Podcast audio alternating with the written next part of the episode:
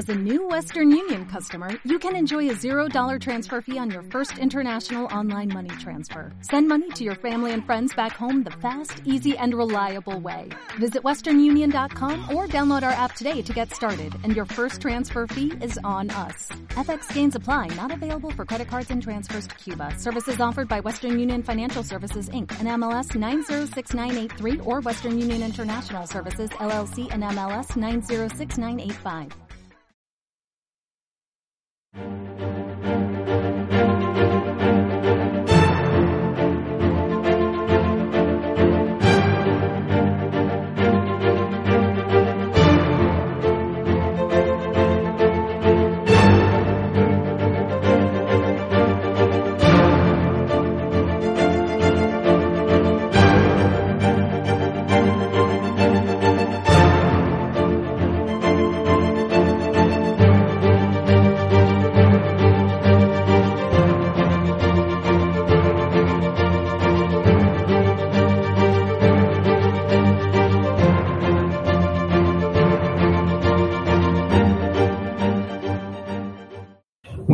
tardes, bienvenidos a otro programa más de Libertad Constituyente Televisión. Hoy es viernes 30 de noviembre de 2018 en las, en las postrimerías de, eh, de esta semana, que la, siguiente empezará también con dos hechos que entendemos son capitales y no podemos dejar de, de comentar. El primero de ellos es eh, el correspondiente al eh, aniversario de la Constitución Española en 1978 y este mismo domingo tenemos elecciones en Andalucía. Para eso eh, tenemos el privilegio de tener también a través de Skype desde Cádiz a nuestro amigo eh, José Miguel, José Miguel Domínguez Leal. ¿Qué tal? ¿Cómo estás, José Miguel? Hola, buenas tardes, Pedro desde Cádiz. Buenas- saludos a ti y a todos los oyentes y televidentes de Radio Constituyente Televisión, Libertad Constituyente Televisión. Eh, pues como decíamos, José Miguel, vamos a tratar lo que creo que son los dos temas que gravitan en torno a estas dos fechas tan importantes que tenemos a finales de esta semana y ya la semana que viene, que son eh, la- las eh, eh, votaciones eh, que se celebran allí en tu tierra, en Andalucía. Sí, Y eh, también el tema de, naturalmente, el aniversario, el día de la Constitución, que es eh, el jueves que viene. Para ello, sí. normalmente sabes que nos auxiliamos de los periódicos, pero creo que tanto tú como yo hemos venido armados eh, con otro material. ¿Qué- ¿Cuál, cuál es el material que me traes tú, José Miguel? Pues yo te traigo un material muy interesante. Perfecto, esto ya veo que te, te ha llegado a casa, entiendo que no has ido a buscarlo a ningún sitio, ¿verdad? Eh, bueno, ha sido, ha sido complicado, eh, Pedro, porque había lista de espera y tal, pero he tenido suerte y al final me lo han mandado Pues muy bien. a casa. Pues yo para hablar del primero tengo otra cosa que creo que todavía, todavía da bastante más miedo y es esto de aquí. Si se ve. Vaya, ¿Eh? vaya, ¿Eh? vaya. Eso es, eh, eso son palabras mayores. Con eso vas a un duelo y ganas seguro, vamos. eh, se te retira el retado o el retante. Pues muy bien. Eh, como habíamos hablado incluso informalmente, las personas que participamos en estos programas y acercándose el, el día de la Constitución, el día festivo de la Constitución, de tratar algunos aspectos, eh, pues a mí me ha tocado en suerte, como ya me temía, a lo mejor porque me vengo dedicando a ello en los artículos en el diario, a hablar del, del Poder Judicial en la, en la Constitución española. Así que si te parece, podríamos comenzar por ahí para luego pasar al asunto de las elecciones. ¿Te parece bien, José Miguel? Bien, te refieres a la Constitución, aquella que con tanto esfuerzo nos hemos dado. Esa misma, Es esa eso. Exactamente esa. Y pues vamos a tratar hoy, eh, y ya digo, sin periódicos, solo con este libro en la mano, Constitución Española, eh, vamos a intentar averiguar si de verdad existe un poder judicial en España y si de verdad lo que tenemos es lo que dice aquí en la Constitución, o como muchos nos tememos, la Constitución española solo está en vigor y solo funciona simplemente porque no se cumple.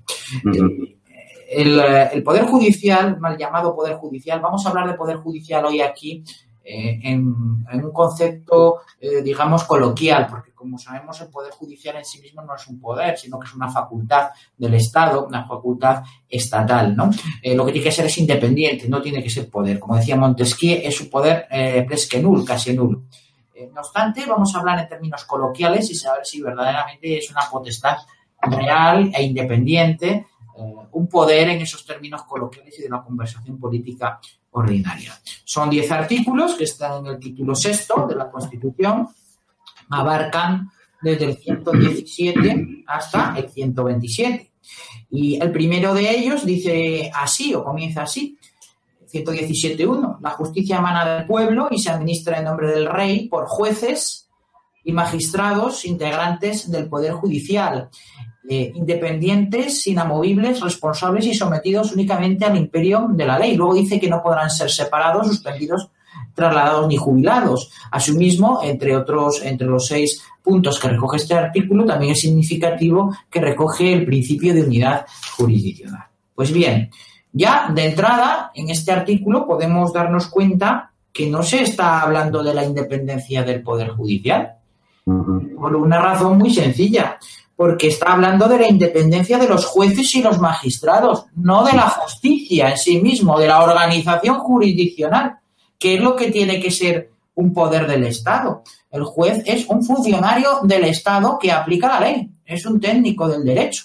Máxime un derecho como el español, que es un derecho europeo, no de creación consuetudinaria, sino de creación legal codificada. Por eso nos habla y nos dice una obviedad, dice que se administra por jueces en plural, magistrados en plural, que tienen que ser además, también emplea el plural, independientes, inamovibles y responsables. Eh, ¿Qué ocurre? ¿Qué pasa? ¿Que es necesario que la Constitución dice que los jueces tienen que ser independientes? Lo que tiene que decir es que la justicia es independiente. Porque eh, el resto, si no se dijera, si no supiéramos que los jueces son independientes y responsables, estaríamos reconociendo positivamente la prevaricación, ¿no? O sea, en su despacho y poniendo sentencias, el juez se entiende que es independiente. Lo contrario sería reconocer la, eh, que, no son independientes en el ejercicio de su función. Si no fuera así, todos ellos serían eh, prevaricadores. Pero no habla de la justicia, sino del desempeño de la función de los jueces particularmente. ¿eh?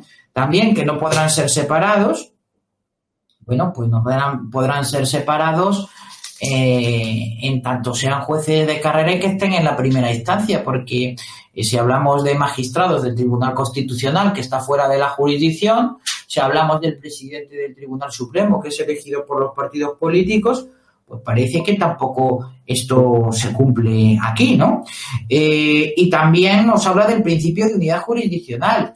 El principio de unidad jurisdiccional no significa que haya una organización territorial de la justicia única, sino que significa otra cosa distinta. Significa que la misma fuerza del Estado, el mismo imperium, eh, reside en el más humilde juez de primera instancia que en el más alto del Tribunal Supremo. Es decir, una vez una sentencia alcanza firmeza, tiene la misma fuerza una sentencia del Supremo que una sentencia de cualquier humilde juzgado de paz de cualquier pueblo eh, perdido de las montañas, Gallegas, por ejemplo.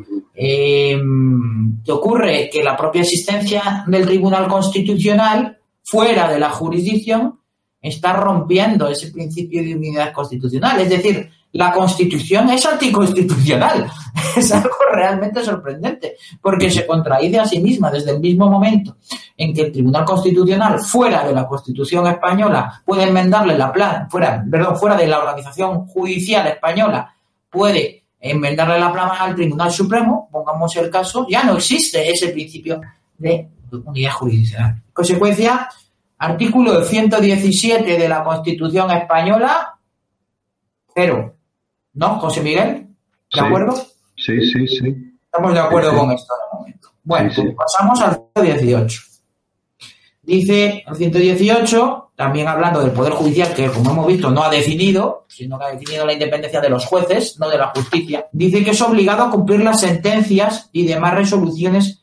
La justicia será gratuita cuando así lo disponga la ley y, en todo caso, respecto a quienes acrediten insuficiencia de recursos para eh, litigar.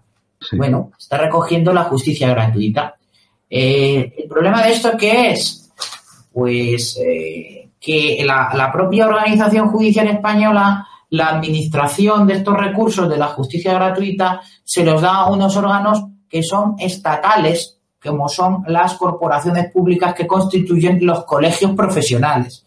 Los colegios profesionales eh, tienen la función de, eh, entre, entre muchas de las funciones, la de administrar los recursos y asignar la justicia gratuita. Y las comunidades autónomas a través de las comisiones de justicia gratuita oportuna, pero quien lo administra es eh, los colegios profesionales, los colegios de abogados, los colegios de procuradores. Ya nos podemos eh, un poco intuir por qué hay tiros por entrar a, presidir estas corporaciones. Esto mueve muchísimo dinero y además, como digo, es una propia corporación que pertenece, eh, corporación de derecho público, los colegios profesionales. En consecuencia es Estado, es Ejecutivo. Eh, lo lógico, y si de verdad existiera una independencia del Poder Judicial, tendrían que ser los propios juzgados y tribunales. Pero vamos a tocar un poquito lo importante de cada uno de estos artículos para saber si hay un Poder Judicial de verdad en España. De acuerdo, Pedro. El artículo 120 pues nos dice que las, autoridades, las actuaciones judiciales, comienza diciendo, serán de carácter público. Muy bien, sí, todos sabemos que hay algunas excepciones en el derecho de familia, por ejemplo, cuando hay menores incapaces. También en algunos procedimientos penales está en la facultad del juez por su materia especialmente sensible, cuando hay víctimas, por ejemplo, de violaciones, ¿eh? que pueden restringirlo. Eso es, eso es lógico. Pero todas las actuaciones judiciales no son las actuaciones procesales solamente. ¿Qué ha pasado con los señores magistrados de la sala tercera del Tribunal Supremo cuando se han reunido eh, para dilucidar, eh, por ejemplo, o unificar si eh, se va a aplicar un determinado criterio para la distribución de los gastos hipotecarios o concretamente de un impuesto? ¿Han sido esas actuaciones públicas? ¿Sabemos de verdad lo que ha pasado? ¿Se está cumpliendo también aquí el artículo 120 de la Constitución española son realmente públicas esas actuaciones. ¿Sabemos lo que ha pasado ahí? Creo que este artículo también no lo podemos cargar. De momento llevamos uno, dos, tres, cuatro artículos del título del Poder Judicial correspondientes al Poder Judicial y me parece que o, no se cumple o directamente son total y absolutamente falsos, intrínsecamente falsos. La Constitución parece que respecto al Poder Judicial, por lo que vamos viendo, es en sí misma inconstitucional. Sí. El artículo 121 habla de los daños causados por error judicial. Cuando un juez se equivoca, el derecho que tenemos todos a reclamar, ¿no? Una indemnización. Muy bien, esto está perfectamente eh, me parece perfectamente lógico si no fuera porque luego la jurisprudencia, por ejemplo, en casos de prisión preventiva, cuando había una, sin condena, una prisión preventiva, eh, señala que no hay derecho a, la indemnización. El propio Tribunal Constitucional, el supuesto intérprete de este librito de aquí. Eh, pero no solo eso, sino que además cuando tenemos que pedir esa indemnización a, a, a, normal funcionamiento de la Administración de Justicia, lo tenemos que pedir a través de un procedimiento de responsabilidad patrimonial ¿Y eso qué es? Un procedimiento administrativo, igualmente administrativo, cuya denegación o si no estamos conformes nos mandan a la jurisdicción contencioso administrativa. Muy bien, una indemnización a cargo del Estado que debe interpretar en primera instancia el Estado si debe otorgarla o no sobre el funcionamiento de unos jueces en cuya cúspide eh, o, cuyo órgano de gobierno es un Consejo General del Poder Judicial que está elegido por los propios partidos políticos. O sea que el artículo 121 me parece a mí que nos pasa un poco igualmente lo mismo. Ya nos quedan pocos artículos. El 122 es el que nos habla del Consejo General del Poder Judicial. Madre mía, esta es la madre del cordero.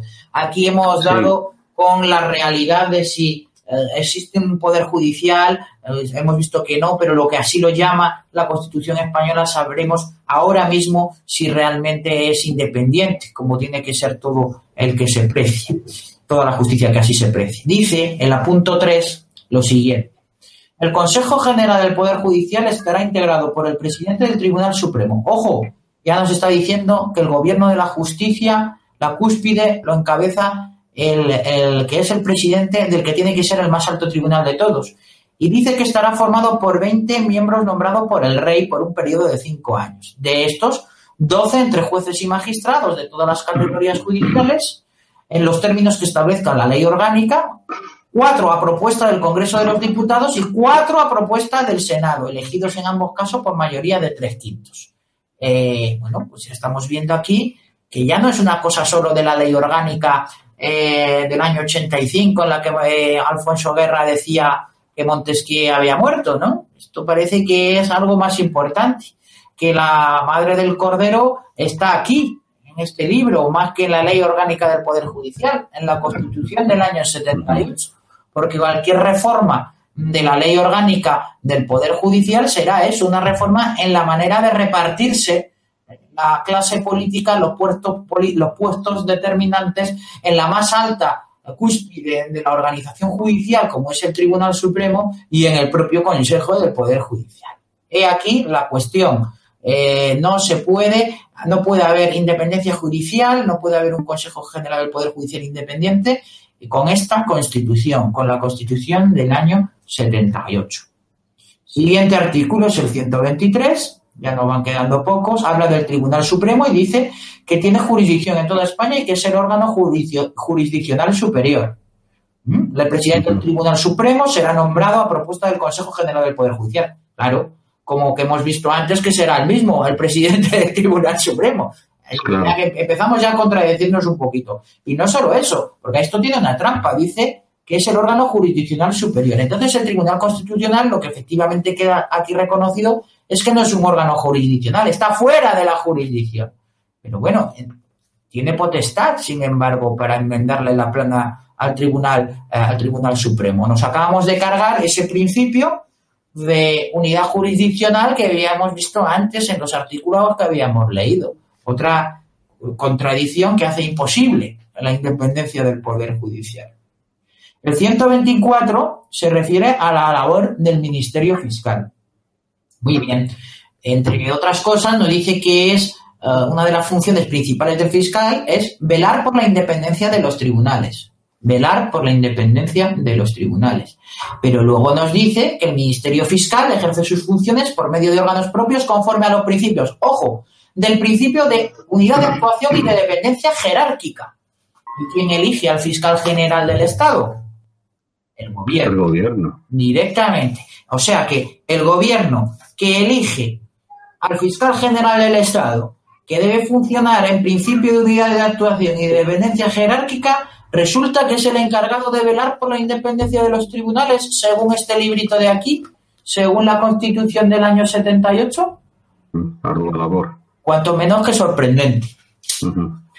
Estas cosas a lo mejor es lo que se debía, yo no sé si se atiende o se escucha mucho cuando se hacen estas lecturas, ¿no? Que de la Constitución que empieza la princesa de Asturias y luego siguen. Debe ser que cuando llegan ya, a lo mejor al artículo, las risas pueden ser también antes, ¿no? Pero cuando se llega al artículo 117 en adelante, pues la gente se debe haber ido al bar. Eh, pero, sí, sí, perdóname, Pedro. Eh, también en los, en los colegios e institutos se hacen actividades eh, sobre el Día de la Constitución, se, eh, se pide a los niños que elijan un artículo para leerlo en clase o lo busca el profesor. Eh, afortunadamente en muchas ocasiones ocurre que pilla un puente de por medio y, y podemos librarnos de estas conmemoraciones en los colegios, pero en colegios e institutos también se hacen esas lecturas. Es una, es una tortura infantil y juvenil que habría que prohibir. Desde luego que sí, totalmente de acuerdo contigo. Eh, pero claro, ocurre una cosa también, y esto es, esto es muy interesante, José Miguel, lo que acabas de decir, porque, y que yo sepa, y tú conoces eh, la vida docente, académica, desde dentro, eh, en la educación, ni en la educación primaria ni en la educación secundaria, hay una sola asignatura de aproximación al derecho. Si bien haya eh, educación en ciudadanía o educación cívica, como llaman, se discute si entra o, no entra eh, dentro de, las materias curriculares la religión, pero resulta curioso que a nadie se le enseña en un colegio, en un instituto, que es un contrato, cómo funciona, cómo se hace una declaración de la renta, eh, qué, qué, cuáles son lo que implica la institución del matrimonio, por ejemplo, sin ir más lejos, o qué realmente es, qué es una hipoteca.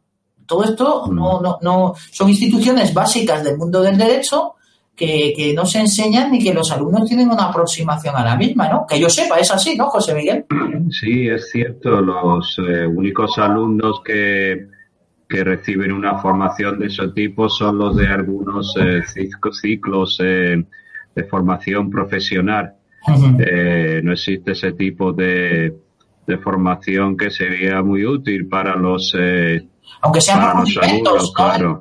nada más que los rudimentos para que eh, cuando sí. firma un contrato de trabajo, etcétera, etcétera, ¿no? Yo creo que es, es fundamental eh, que haya una mínima, eh, pues se le den unas mínimas herramientas para que eh, cualquier persona aspirante a ciudadano pueda defenderse mínimamente en la vida, porque si no, claro, luego les ponen a leer esto de aquí, ¿no? Por ejemplo, la Constitución, y bueno, entiendo que lo recitarán como un salmo con una, con una nula capacidad de comprensión de lo que allí se está leyendo y sin una capacidad de pensamiento crítico, ¿no? Eh, eso, eso solo se, se puede hacer de modo indirecto en algunos, para grupos de alumnos que, que cursen la asignatura de economía en, en bachillerato. Eh, solo se puede confiar los buenos oficios de algunos de mis compañeros para que extiendan esa información pero unos rudimentos, unas bases de derecho como tales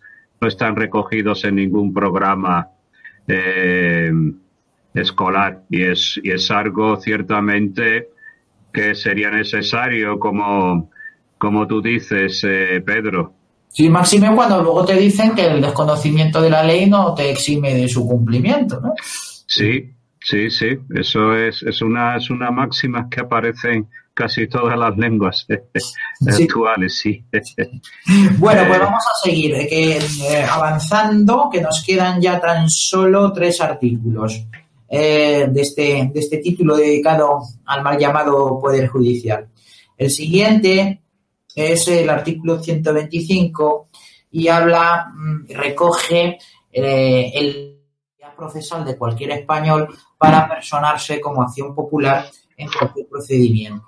Eh, bueno, parece que este derecho que recoge el artículo 125, cuanto menos está siendo seriamente eh, debilitado o mermado, pues por doctrinas como la doctrina Botín o como hemos analizado en, en otros programas, lo hicimos incluso con el propio don Antonio, la doctrina eh, Borbón, ¿no? De, de, la infantería ah. para conseguir exculparla sí. de tal manera que parece además las tendencias legislativas de los partidos políticos a la reforma de procesales de la ley de enjuiciamiento criminal tienden a que eh, como requisito para continuar la acción penal eh, haya una acusación del Ministerio Fiscal y que esta decaiga si el Ministerio Fiscal pues, no, está, no está acusando.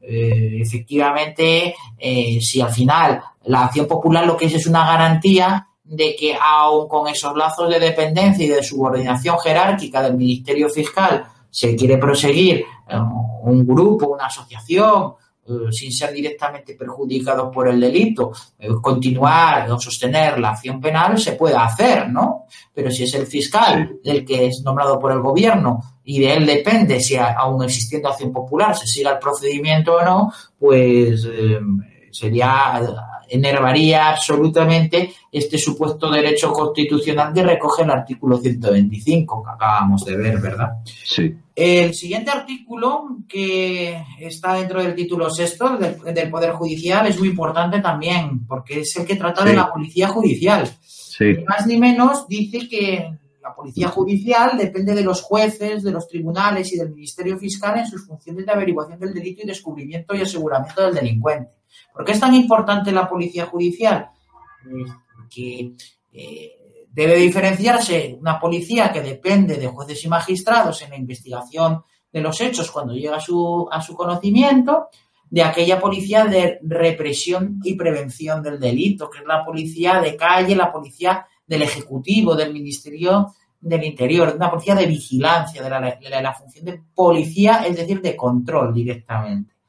Eh, que un texto constitucional recoja la existencia de la policía judicial, pues eh, hasta cierto punto es lógico, en tanto que si consideramos o dejamos depender de una policía que dependa del Ejecutivo, es decir, de la clase política, la investigación de los delitos, nunca tenderá a investigar los delitos de la propia clase política. Tiene que depender exclusivamente de los jueces y magistrados. Lo malo es que este artículo 126 también tiene trampa, porque luego dice que esa policía judicial ¿eh? depende de los jueces, tribunales y Ministerio Fiscal en los términos que la ley establezca. Y esa ley lo que hace es establecer que la policía judicial no es un órgano que dependa directamente del órgano de gobierno de la justicia, del Consejo General del Poder Judicial existente actualmente, sino que depende del propio Ministerio del Interior. Son unidades de la policía normal, de la policía eh, de Interior adscritas o puestas a disposición a los órganos judiciales concretos, no al órgano de gobierno de la justicia, de tal manera de que de quién depende las plazas que ocupen los comisarios y jefes de unidades de la policía judicial, del ejecutivo, del ministerio. ¿De quién depende el presupuesto de esta policía judicial para investigar delitos?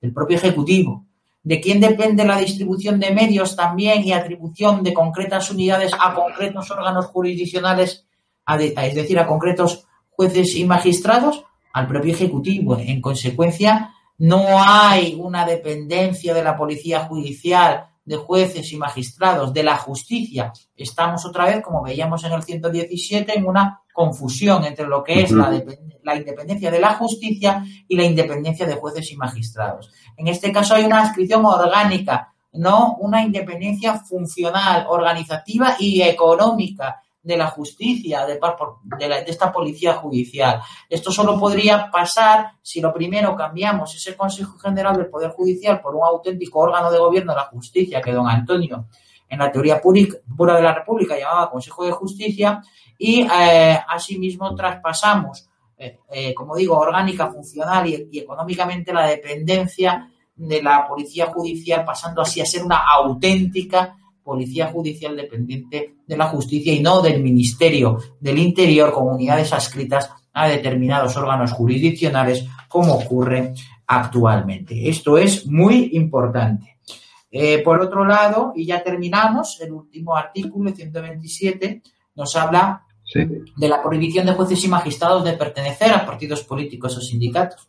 Pero esto de qué sirve? Si luego creas unas asociaciones judiciales que son auténticos parasindicatos, eh, en fraude de ley constituidos eh, para no buscar mejoras asociativas de, la propia justicia o de la propia judicatura, mejor dicho en este caso, sino para funcionar como verdaderos sindicatos o cadena de transmisión a la hora de elegir, por ejemplo, los miembros del Consejo General del Poder Judicial. ¿De qué sirve si no limitas eh, la posibilidad de acceder de nuevo, de regresar a la plaza de, jueces que se han convertido a políticos, haciendo lo normal el tránsito del Estado, del estrado al Consejo de Ministros y viceversa. Ahora mismo tenemos ahí, por ejemplo, a Marlasca, tenemos a, Margarita Robles, eh, que luego podrán volver eh, después de que dejen su, su cargo ministerial a, su, a su, juzgado y, volver a, dictar sentencias. Acordémonos de Garzón, por ejemplo, que hizo con, el, con el Faisán en el cajón, que hizo eh, para vengarse de Felipe González por no darle el ministerio de Justicia, volver a la Audiencia Nacional y sacar, desempolvar el caso de Logal para llevárselo por delante en, ventaja, eh, eh, en, venganza. Es que esto, lo peor de todo, es que ya no predispone ex post al juez, al, político que, que vuelve a ser juez, sino al propio juez que tiene aspiraciones de ser político para investigar o no determinados delitos. Pues bien, con esto acabamos estos 10 artículos que recoge el librito en cuestión Constitución española, constitución falsa, constitución que no es constitución, ¿eh? sino que es una carta otorgada, que no nos hemos dado todos, como nos vienen diciendo hasta la saciedad, y que una de dos, o no se cumple para mantenerse, o es intrínsecamente contradictoria con lo que ella misma dice. Eh, una manipulación, un poder entregado a los partidos políticos, unos agentes, que recoge también este librito eh, para actuar en lo político. Y con esto, José Miguel, yo creo que enlazamos con el segundo tema, es el de las elecciones tu tierra en Andalucía. sí. Sí, sería, vamos, estar tú aquí y no hablar de esto sería un pecado. Así me cuando es el domingo y tú lo estás viviendo en carnes propias. ¿Qué es lo que se ve? ¿Qué es lo que se siente en la calle sobre este, esta fiesta de la democracia? Bueno, eh, no, precisamente no hay mucho ambiente eh, festivo que digamos. Eh, es cierto que en la, en la carta otorgada de el 78 se, es una, creo que, de las pocas constituciones del mundo, algo que he comentado a ti, Pedro, y a, don Antonio García Trevijano en su día, que viene recogido el, el modelo de sistema electoral, no es algo que dejaron atado y bien atado los próceres del régimen saliente y del entrante para asegurarse el control del estado de partidos, es decir, donde no existe una un principio de representación, sino esa, ese anhelo totalitario fascista de integrar a las masas en el Estado. Eh, las campañas electorales, y esta andaluza no es una excepción, eh, es característica en ese aspecto. El, eh, los partidos en su propaganda eh, no, no está enfocada a los ciudadanos, aunque se le hagan mil y una promesas. Eh, las ciudades se llenan de carteles, cada vez menos es cierto, eh, donde aparece la foto del candidato, aparece un pequeño, un pequeño lema, o se repite palabras como, como cambio, como adelante, vamos, eh, y, y otra, y otros mensajes más, más dignos de la, de la propaganda, la publicidad de un champú. Eh, otro producto ¿eh? cosmético. de cambio, vamos y adelante es como lo que dicen los entrenadores de los partidos de fútbol, de los equipos de fútbol.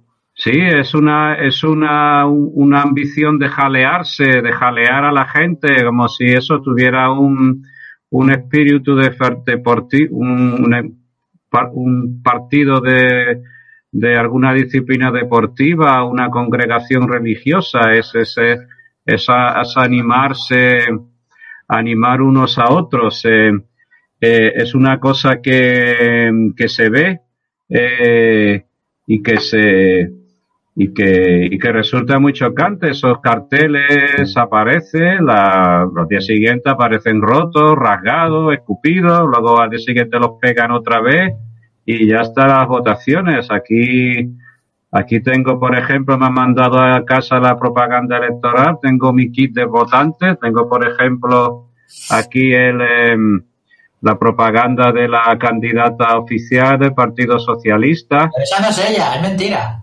No, no es ella, es que es muy sorprendente, me, em, está esto muy retocado. A mí me recuerda una presentadora de, del Sárvame, Carlota Corredera. Yo la, la pareja de Susana Díaz, cuando llegue a su casa, el hombre está sorprendido, pero esta no es la que sale en el cartel que yo veo en la calle. Le han dulcificado los rasgos, los más brillantes, los ojos, eh, distinto de su expresión habitual, un topo un poco más osca, marcada por sus eh, labios salientes, ese, esos rasgos de soberbia y de, y de prepotencia que son aquí tan típicos del caciquismo socialista, ¿no? Lleva aquí tantísimo tiempo esos modos y actitudes eh, de superioridad sobrevenida.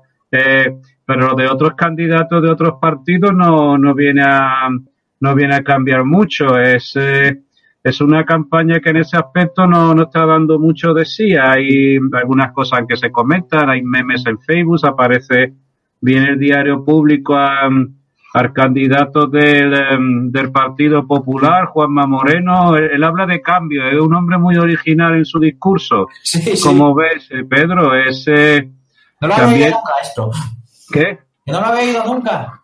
Eh, no, también su físico es, es Don, don Antonio era un experto en fisionomía, ¿no? Y este hombre con su cara ancha, esa mirada turbia, revela poca, una, inteligencia no demasiado profunda, quizá, que bueno, pues un poco sobre de mi parte hablar de eso. Hay una, una sonrisa eh, así bobalicona, ese fue sorprendido en una visita a una, a una ganadería pidiéndole el voto a una vaca. Le preguntaba, sí, vas, tú vas a votar al PP, ¿no? Decía, sí, hombre, sí, la vaca con unos ojos así grandes asustados, Dios, ¿qué me, qué me está diciendo este? eh, sí, sí, es, eh, de cosas, no sé, es que la verdad que este hombre es, es un empleado de, tercera fila del partido que ha ido subiendo por ese, por ese principio de, de, la... Selección de la, sí, ¿no? Sí, la, la, medio, la mediocracia, si podrían llamarla, o, la, o la cacocracia, porque ya es lo peor, ya directamente lo peor. El, el gobierno de los peores, bueno, de los de estos cargos intermedios que están ahí pero que no tiene ningún tipo de peso. Evidentemente, es una prueba más de que este estado de partido excluye a los mejores. Una persona es otra cosa que tú sabes mejor que yo, está recogido en la Constitución que una persona honrada eh, no puede participar en política, tiene que integrarse en alguna de estas mafias eh, corporativas que son los partidos actuales. Entonces, eh, habla por sí mismo y las personas que de buena voluntad que intentan participar en política acaban siendo engullidos por ese sistema. Estaba yo el otro día en clase, al finalizar ella, ya salíamos de, de clase del instituto, unos alumnos habla, profesor, ¿usted a quién va a votar? yo digo, bueno, es que no, fijaos esto que no, que con este sistema, aunque tú, es que es que hay gente que puede hacer reformas y tal, yo digo, no, mira, desde dentro no se reforma nada, eh, Alguien que tiene que alcanzar un privilegio no lo va a dejar porque sí. Es imposible la reforma desde dentro. Eh, pero bueno, es, eh, vivimos en esa, pero, pero pienso que hay un agotamiento, es lo que llaman los ingenieros eh, el concepto de cansancio de materiales. Las estructuras a veces colapsan o sucumben por, por ese mismo desgaste, desgaste. Y yo creo que, que estamos viviendo eh, algo que eso es sostenido con el concurso de los medios de comunicación, Pedro. Eh, los medios de comunicación eh, son portavoces de estos programas güeros, se dedican a hacer las cábalas, cábalas electorales, tacticistas, cortoplacistas, a hablar, bueno, si el, si el PSOE obtiene menos de 40 votos, se planteará gobernar con Podemos o o repetir elecciones, qué le va a pasar al PP si ese partido emergente Vox sube. Nadie habla de los intereses de los súbditos, eh, eh, no ciudadanos, los súbditos que, que somos nosotros, Pedro, a eso nadie le interesa. Es igual como observaba hace algún tiempo Luis Riestra en uno de esos artículos, el economista, el tema de los parados el paro ha desaparecido de los discursos de los partidos de, izquierda, ¿no? Es algo que ya no interesa. Todos estamos, todos están en lo de la, la ideología de la ideología, la corrección política, la ideología socialdemócrata, la terminar que representa la perspectiva de género, que es una ideología. Uno de los elementos más, más llamativos, Pedro, si me permites que te lo diga, eh, de esta campaña electoral ha sido el uso del feminismo como arma política, eh, concretamente a cargo de eh, Teresa Rodríguez, la candidata de Adelante Andalucía, que hablaba que, que, podrían utilizar el, el, feminismo como una barrera, como una palanca contra la extrema derecha. Era, hemos hemos, sí, el feminismo será la barrera de contención, dijo la candidata, contra la extrema derecha en Andalucía. Yo pensaba que el feminismo, el objetivo era conseguir una igualdad efectiva entre hombres y mujeres. No, no sabía, no sabía yo eso. Pedro lo ignoraba que sirviera para eso. Yo me he quedado a cuadros, vamos. Eh, pero bueno, si ella lo dice, será así. Eh, entonces, pues eh, ella participa en las convocatorias feministas que se multiplican de un tiempo a esta parte. Eh, hay cosas que pasan que son indicios de otras, Pedro. Hace el, 14 de noviembre una, una huelga, una huelga en, la enseñanza convocada por sindicatos de estudiantes bajo el lema Fuera el machismo de las aulas. Eh, una huelga claramente manipulada porque en teoría los, eh, los alumnos se, pedían se ponían en huelga para solicitar que se, se estableciera una asignatura obligatoria, obligatoria perdón, desde primaria hasta eh, el final de secundaria. Eh, eh, es lógico pensar que los alumnos se pongan en huelga para pedir que se les ponga una asignatura más, además evaluable y obligatoria, no tiene ningún sentido, ¿verdad? Pero claro, es algo, se intenta manipular el feminismo eh, para convertirlo en un arma política. Es, es el concepto de feminismo corporativo del que había hablado hace poco en uno de sus artículos Javier Venegas en el Digital Disidentia. Ese, hay un grupo de personas que se, que se apropian de esos nobles ideales de igualdad entre hombres y mujeres para una forma de palanca, obtener poder. Eso puede verse puede verse, por ejemplo, también en el terreno educativo, en la enseñanza. Esto de Andalucía es una, es un, es como decir una, un adelantado ese, en este tipo de cosas. El, em, eh, de tal modo que em, em, se establece una, eh, un control, no ya de lo que uno diga, sino de lo que tiene que pensar, en esa, en esa proclama de los, de los estudiantes que, bueno, que vacían las aulas, claro, son jóvenes, dicen, hay huelga, pues ya no voy. Pero luego las convocatorias no van, las convocatorias están sobre, sobre este tipo de cosas. Eh, los estudiantes, pues, eh, pedían también que se, que se sancionara a los, a los, a los profesores que manifestaran actitudes machistas. Y, es, y eso cómo se mide, quién lo establece. Tú que eres abogado, eh, puedes darte cuenta de lo, de lo peligroso que supone, de lo peligro que supone esto. ¿Quién va a establecer esto? Pues en los comités de, de guardianes de las esencias que haya en cada centro educativo. El, eh, es algo extremadamente peligroso, claro, pero el, el verdadero objetivo de este grupo de personas no es el feminismo, no es defender a las mujeres, sino tener cotas de poder. Eh, y en la y en la propaganda electoral de este partido, pues se ve se, se ve muy claramente. Ha habido incluso un incidente, Pedro, entre la candidata del Partido Socialista y el, y el, y el Podemos de la derecha que ha surgido, este partido Vox. Eh, la, muy bien definido. La, la, la, la candidata Susana Díaz acusaba a este partido Vox de, eh, de promover la violencia contra las mujeres y este partido Vox se ha es especialista en querellas, pues se ha, se ha querellado contra ella también. Eh, pero aparte de estos detalles, no, no, hay nada interesante en la campaña. Es, una farsa, es una farsa, es, es, es, un teatrillo que se monta sostenido por los medios de comunicación. Uno de los memes, por ejemplo, Pedro, que, que corren más por aquí, por Andalucía, es de un acto de ciudadanos en, Dos Hermanas. Se ve, bueno, el, eh, el atril, la gente sentada, pero ve una imagen de fuera y eso está en un soportal, en un soportal de los que hay enfrente de la estación de tren de Dos Hermanas. Parece un portal de Belén porque está la gente que está dentro en ese soportal y afuera no hay nada. Eh, la imagen que se da de un portal de Belén, cuatro o cinco dentro, sillas y fuera no hay nada, una plaza muy grande vacía.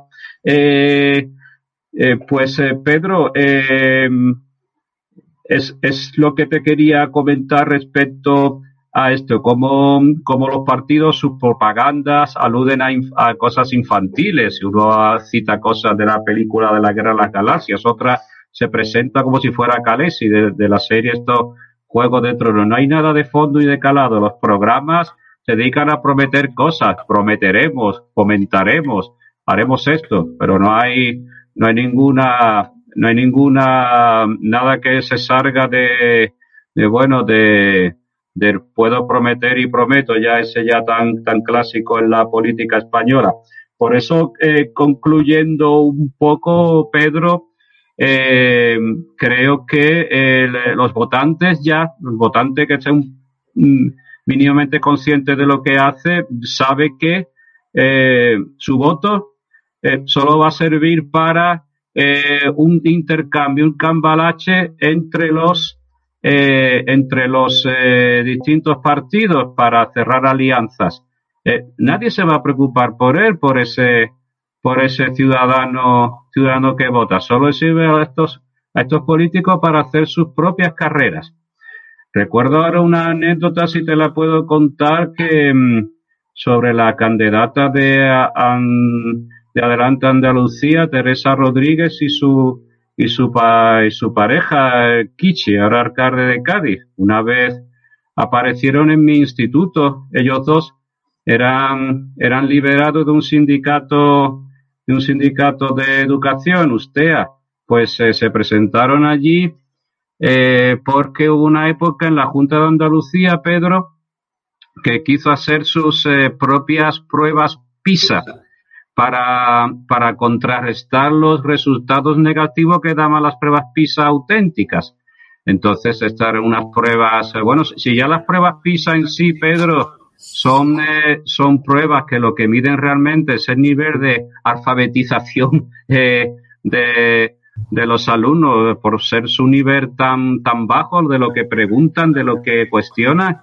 Eh, ya estas pruebas eran incluso más bajas de nivel, las que en la Junta de Andalucía, Pedro, de tal modo que a veces se le pasaban los cuestionarios a los alumnos y algunos se reían porque esto no, esto es, esto es trampa, esto es demasiado fácil. Bueno, pues eh, en mi centro se presentaron porque ya esas cosas se eliminaron porque los profesores acabaron negándose a hacer eso, ¿no? Y algunos se negaban de hacer estas pruebas y en algunos centros pues se, eh, se obligaba a los profesores que estaban de guardia en ese momento a estar presentes en esas aulas para, eh, para que efectivamente se realizaran aunque el profesor que tocaba no quisiera hacerlo. Bueno, pues eso era absolutamente ilegal se presentaron allí ellos dos. Ella en aquella época tiene un aspecto más diferente, así como más hippie y tal. Eh, pero bueno, eso ni siquiera lo hicieron bien, no levantaron bien los atestados y tal, y luego al cabo del tiempo te lo ves como se han, se han quitado del medio del tema de la educación, han desertado de la tiza, envolviéndose en estos repajes progresistas, pero luego ya cuando llegan al poder cambian totalmente, como el caso de Kichi en Cádiz, un caso que saltó a la, a la prensa y a la radio como una trabajadora del ayuntamiento fue despedida por el anterior consistorio del PP, eh, ganó, ganó el juicio en buena ley y el ayuntamiento de Kichi, el nuevo tan progresista, se negó a readmitirla, eh, aunque había una sentencia firme. esto demuestra para mí cómo la, cómo la, la, cómo la casta política actual es cerrada en el momento en que percibe a alguien, ve un trabajador que lucha por sus derechos, ve incluso una trabajadora, una mujer, pues se cierra en bando. Esto es peligroso para mí. No quiero gente que me pueda protestar en el futuro, exijo una sumisión absoluta.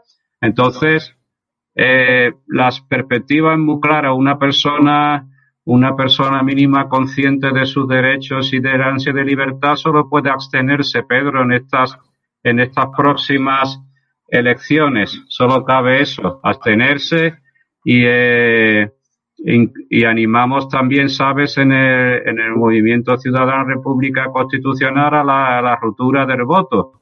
Pedro, eh, sería algo muy sencillo, sería presentarse con la papeleta que tenemos aquí, mi kit de votante, eh, presentarse a la educadamente a la mesa electoral, saludar, eh, buenas tardes, buenos días. Eh, traigo aquí mi papeleta. Eh, en estas votaciones eh, no puedo elegir un representante político, solo puedo representar una lista electoral de personas que no va a representar, representan al jefe de partido que los ha puesto. Y como eso no es democrático, pues yo, eh, delante de ustedes, rompo mi, rompo mi voto y, muchas gracias. Es, eh, es lo que animamos a hacer eh, a quien considere oportuno hacer. Eso es eh, activa, efectivamente.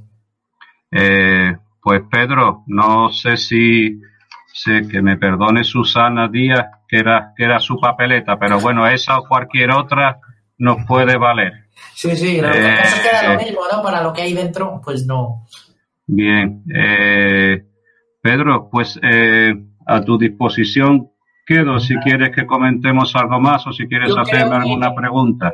Podemos dejarlo aquí porque el mensaje que has dicho, el último, yo creo que es el más importante del que se hemos emitido en, el día de hoy y es ese llamamiento a la abstención, a la no participación.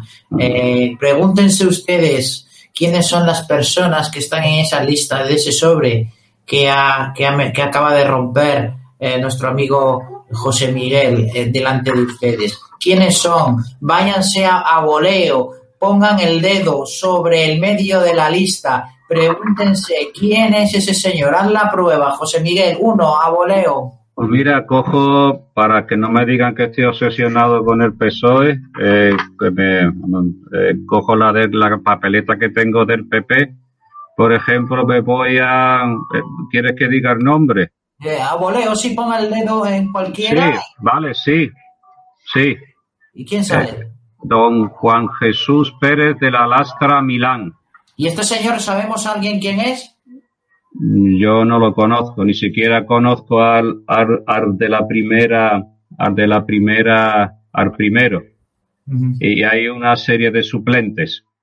Pero claro, sí, estas personas, cualquier lista electoral son personas que están ahí porque los han puesto. Si no fueran, eh, si no, si no fueran personas de la, digamos, de la cuerda o del gusto de los líderes eh, regionales o nacionales no estarían aquí, no son, no son gente que haya hecho una campaña, no son gente que uno conozca, son personas desconocidas, podrían ser personas de otras localidades, eh, podrían ser personas de Cádiz. falsas que no nos íbamos a enterar. También, claro, eh, ponemos una confianza, bueno, que me perdone este señor don Juan Jesús Pérez por citarlo como ejemplo, no lo conozco, pero claro, es que el problema este que hay es que no lo conozco, no conocemos a nadie de esta lista, no son personas que, que nos hayan explicado un programa, están dentro de una lista, forman parte de un sistema, un sistema proporcional, un sistema en el que uno vota partidos, no vota personas, eso es, eso es la esa es la gran cuestión que planteaba don Antonio García Trevijano, que no votamos a, eh, no votamos a, personas, votamos a partidos que van a hacer con su voto, pues usarlo para negociar. Si ni siquiera podemos elegir directamente a nuestro alcalde, Pedro. Todo, todo es así. Es, es un juego indigno que, que solamente nos perjudica, no favorece en ningún modo a las, a las personas. Por eso la abstención es el único camino digno y que en el futuro puede, puede dar resultados favorables para el conjunto de la sociedad. Pues eso es, con eso nos vamos a quedar, señores. Si se respetan a ustedes mismos, no vayan a votar a no ser que vayan para romper el voto. Muy bien, pues eh, José Miguel, ha sido un placer compartir este programa contigo como siempre. Lo mismo digo, Pedro, me siento muy honrado de, de haber eh, hecho este programa con, con, un jurista de tu talla. He aprendido mucho. Eh, y nada, a ustedes, eh, queridos amigos, pues recuerden lo que les acabamos de decir y les dejamos emplazados para el próximo programa. Muy buenas tardes. Buenas tardes, amigos. Me llamo Miguel Ángel Puente. Soy Alejandro. Mi nombre es Iker Echarri. Mi nombre es David. Soy Adolfo. Soy Alberto Muñoz. Soy Carlos. Me llamo Bernardo Garrido. Soy Francisco. Mi nombre es Alex. Me llamo Imanol. Soy Pedro Durán. Soy Javier Villoslada. Mi nombre es Pepe. En las próximas votaciones yo también voy a ir a mi colegio electoral a romper la papeleta. Yo romperé mi voto. Romperé mi voto. Romperé mi voto. Voy a romper mi voto. Romperé mi voto. Romperé el voto. Acudiré a mi colegio electoral a romper el voto.